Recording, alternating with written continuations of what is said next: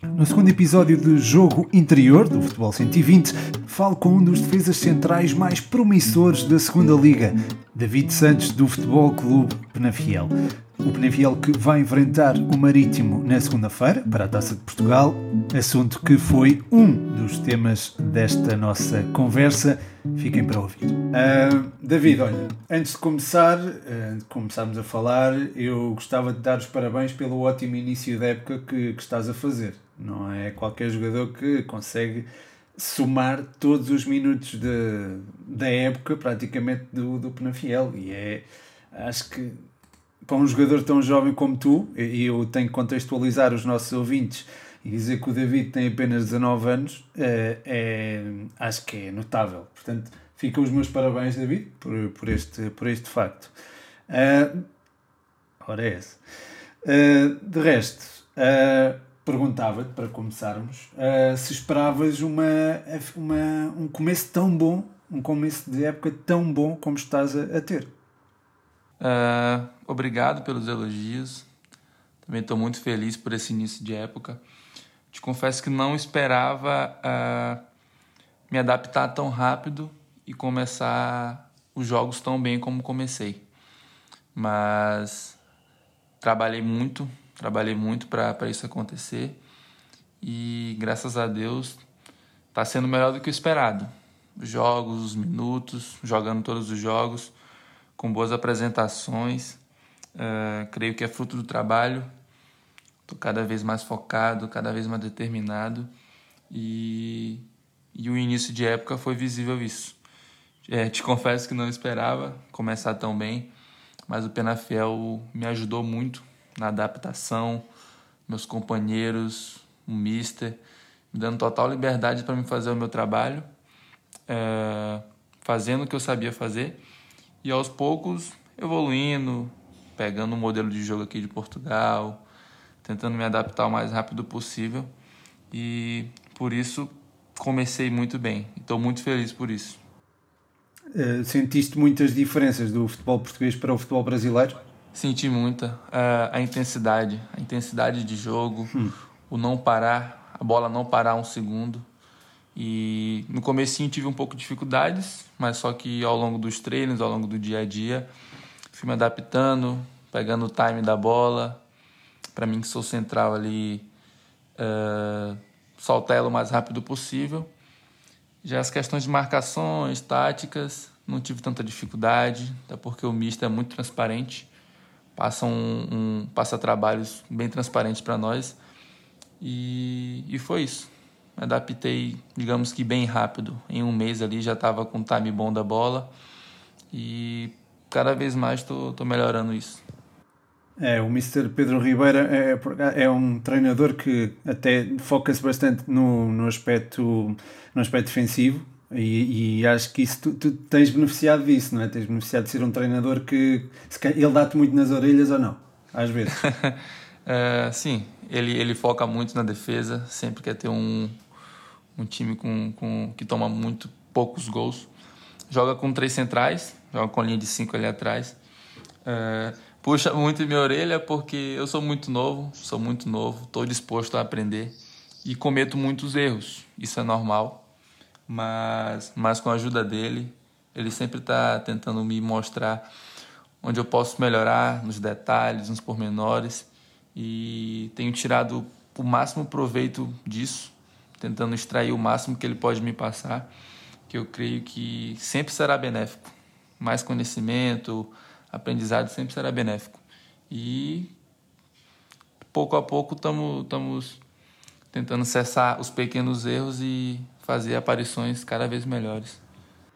É isso, tu, tu, referiste em um, um referiste o facto de, pronto, lá está, sentiste essas tais, uh, essas tais diferenças do futebol português para o futebol brasileiro, mas estás ainda a cometer alguns erros, que é normal, para um, tu tens 19 anos ainda, um, mas o que é certo é que tu, uh, ao longo dos 10 jogos que já fizeste no futebol português, tu só viste o cartão amarelo por uma ocasião. Portanto, isto é, eu acho que, é assim, podes cometer alguns erros, mas a verdade é que tu não és um jogador propriamente, quer dizer, se calhar cometes as faltas quando elas devem ser cometidas, mas um, não é muito normal, ou não, acho que é bom até, um defesa central ter um amarelo em, em, 10, em 10 partidas. Como é que isso consegue? É muita classe ou é só coincidência? E é, ou é, lá está, a ajuda dos colegas também entrar aqui em, em causa? Uh, eu creio que as questões dos amarelos uh, deve-se muito por eu ser o central ali do meio, então tem que cometer muito poucos erros, ser cirúrgico nos botes. E eu tenho uma característica minha que é, eu sou um central muito veloz, muito veloz. Então eu confio muito no, na minha recuperação.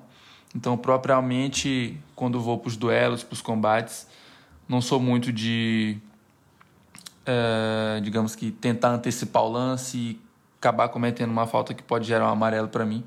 Então, eu espero muito tento sempre induzir o, o, os atacantes para o fundo, que assim eu posso usar minha força, minha potência, minha, minha velocidade para recuperar as bolas. Então acho que é por isso que deve-se muito eu ter apenas um cartão amarelo. Confio muito na minha velocidade, na minha força e procuro não dar botes. Não dar botes uhum. é, em dúvida e acabar cometendo faltas que possam me trazer o cartão amarelo. Tu está, estás a referir bots, só para os nossos ouvintes perceberem, o, o bot uh, é, é, o, é o quê? É um o bot, uh, uh, porque, porque tem certas situações do jogo que é preciso você fazer a falta. Eu, por ser uhum. o central, o último central, normalmente saio em coberturas e geralmente eu, eu procuro não fazer faltas ali próxima da área e geralmente em todos os lances que eu, que eu saio para essa cobertura, eu consigo fazer o corte, eu consigo ganhar o lance. Eu acho que por isso que, que tenho poucos cartões amarelos, só um. Uhum. Uh, portanto, mas, mas aquilo que eu estava a perguntar, o que é que era o bot? Pronto, né? Mas eu, eu vou tentar explicar aquilo que eu sei. Uh, o bot é tu ires à queima, não é? Se calhar na, na expressão portuguesa acho que é ir à queima, isto é, partir para o, o desarma, para o corte eh, de forma, forma muito intempestiva, muito irracionalmente, não é? Acho que é isso, é isso que, que é o bot em eh, na gíria do futebol português seria ir à queima, no, é, na gíria do futebol brasileiro é, é bot. Pronto, ficamos aqui todos a aprender também, não, não há problema nenhum. Um, estamos a falar em aspectos táticos, isso é, eu acho que é muito bom e, e tu, tu, próprio também já disseste que a nível tático o futebol português e o futebol brasileiro são diferentes. Como é que tu vês uh, a chegada do, do futebol, do, dos treinadores portugueses ao futebol brasileiro? Porque há cada vez mais.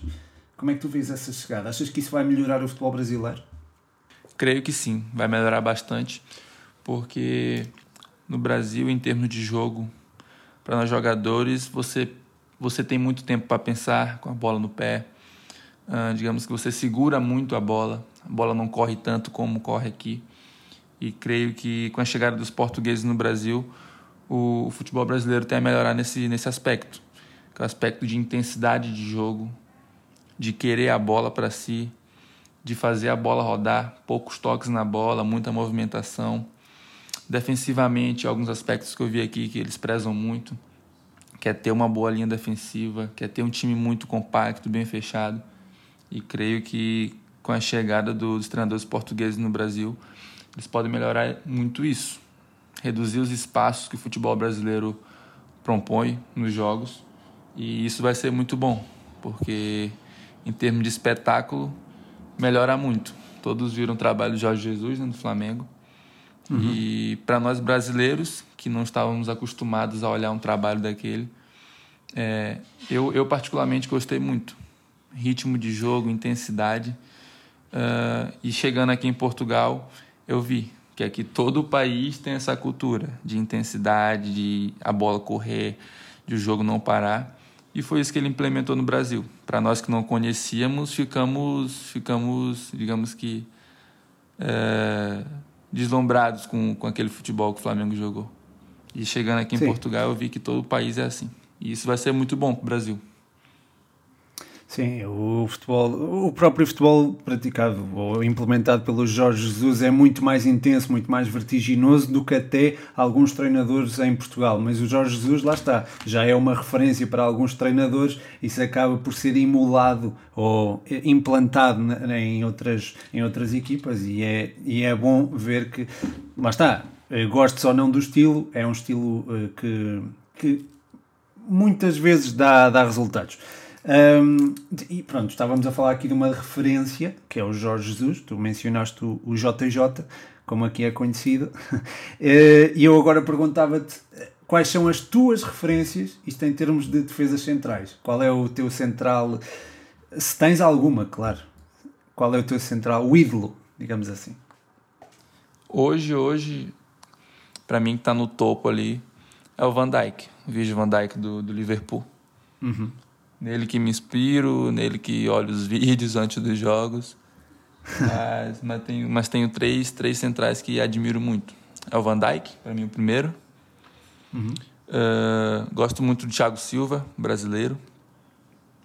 E gosto muito do Pepe, do Pepe do, do, do Porto. Uhum. Pela sim, agressividade. Sim. Creio que temos características parecidas. Apesar da, da idade dele ser uma idade avançada, eu, eu gosto muito do jogo agressivo dele, jogo intimidador. Certo que tem uns momentos que perde a cabeça e tal, acaba ganhando alguns cartões, até vermelhos. Mas a forma de, de, abordagem dele é a que eu procuro sempre estar tá, tá fazendo. Aquela abordagem pesada. É, busco mais a bola, pela, por uhum. algumas características minhas. Mas esses três são os tops para mim.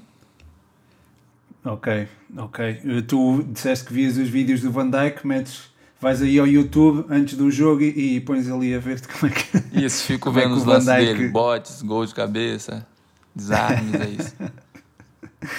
isso é curioso, é curioso. Um, olha, para.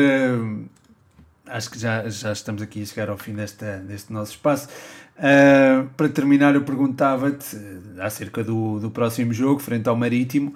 Um, quais são as tuas expectativas para esse jogo? Quais são as expectativas do Penafiel para a Taça de Portugal? Como é que, como é que estás? As expectativas são as melhores, até porque estamos uma, vindo de uma crescente, vindo de dois bons jogos. Uh, vemos de um bom confronto contra o Chaves dentro de casa, que é um dos candidatos à subida na, na, na segunda liga. E conseguimos vencer eles com uma segunda parte muito boa.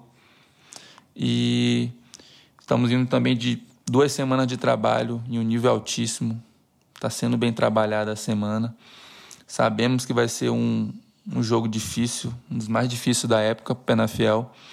Mas o Penafiel está confiante, pois o que é comentado e o que nós vemos dentro do nosso ambiente é que esse é o melhor plantel do Penafiel dentre alguns anos aqui.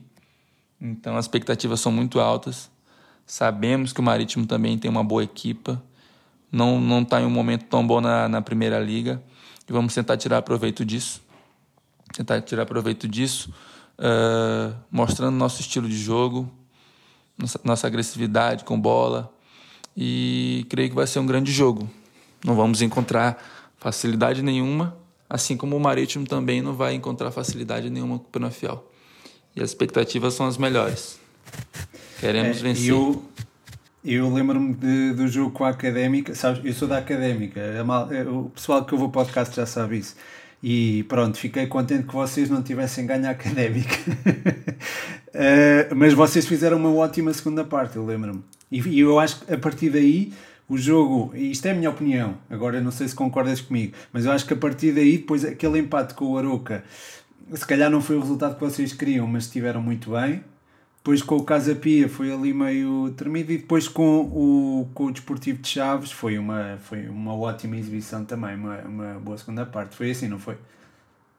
É, nesses últimos quatro confrontos, sempre nós estivemos bem. Contra a Acadêmica, a primeira parte não foi muito boa, só que uma segunda parte avassaladora, só que não calhou, não conseguimos o um empate. É, frente ao Aroca também não foi um resultado que nós esperávamos, empatar dentro de casa. E no Casapia foi uma fatalidade ali. Colocamos 3 a 0 e acabamos levando empate. Não pode acontecer isso jamais. Mas é visível que o Penafiel vem em uma, em uma boa crescente. vem mostrando, mostrando um bom futebol, vem jogando bons jogos, fazendo gols. Uh, defensivamente melhoramos bem, estamos trabalhando alguns detalhes que a gente estava tava a bater cabeça. E contra o Chaves, mais uma vez foi isso. Na primeira etapa muito equilibrada, Chaves com algumas chances, nós também. E a segunda parte, mais uma vez, avassaladora. Nossas segundas partes sempre estão sendo muito boas.